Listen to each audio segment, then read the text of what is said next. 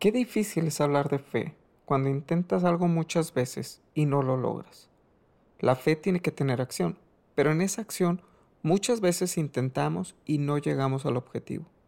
¿Te has quedado en el ya merito alguna vez? A mí me ha pasado muchas veces, en muchas áreas de mi vida. Me recuerdo en la escuela quedarme a dos puntos de pasar una materia por un error de dedo del maestro a la hora de pasar las calificaciones y me dejó reprobado. Recuerdo que lo vi en un pasillo y le comenté y me dijo, ¿a poco reprobaste? Si tú pasaste los exámenes y traías las tareas. Le dije sí, pero me promedió como si el 9 fuera un 3 y no dan los números. Y me contestó lo siguiente y me dejó muy frustrado. Bueno, quizá me equivoqué.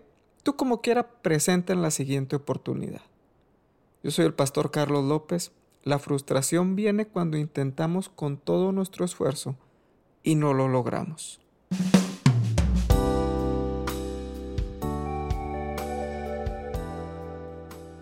Momentos de frustración en nuestra vida que acaban con la fe. Intentar un trabajo nuevo, un mejor puesto y no lograrlo, intentar pasar una materia en la escuela y no lograrlo, intentar que el carácter no te domine y no dominarlo. ¿Cómo se logra ese nivel de fe que sobrepasa las frustraciones de la vida? Gálatas capítulo 6, verso 7 dice, no os engañéis, Dios no puede ser burlado, pues todo lo que el hombre sembrare, eso también segará, porque el que siembra para su carne, de la carne segará corrupción mas el que siembra para el Espíritu, del Espíritu segará vida eterna.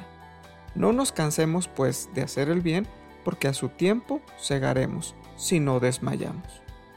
¿Por qué nos frustramos?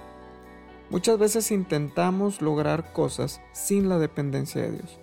Algunas veces lo vas a lograr, eso está bien, pero otras veces no. Cuando los no se repiten en varias ocasiones es cuando tendemos a frustrarnos. Ahora, no estoy hablando de que no intentes cosas que quizás son buenas para tu vida. Claro que la mayoría intentamos hacer esas cosas que nos van a beneficiar al futuro, pero muchas veces lo hacemos desde la carne, desde mis propios deseos. Acuérdate que la fe es la dependencia de que Dios va a dar algo que hoy no veo. La pregunta es, ¿quién lo va a dar? Pues es Dios. Él lo hará. Pero dice la Biblia, Dios no puede ser burlado. Todo lo que el hombre siembra, eso cosecha. Si siembras desde la carne, cosechas desde ahí. Nosotros debemos de ser personas espirituales, que veamos las cosas desde el Espíritu.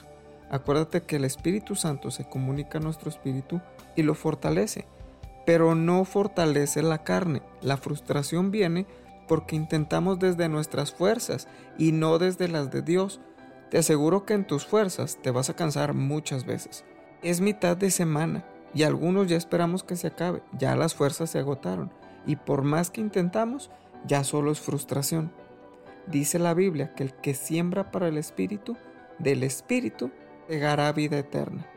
Nuestra labor es trabajar para que el Espíritu Santo sea nuestra vida y no seamos de momentos por la carne.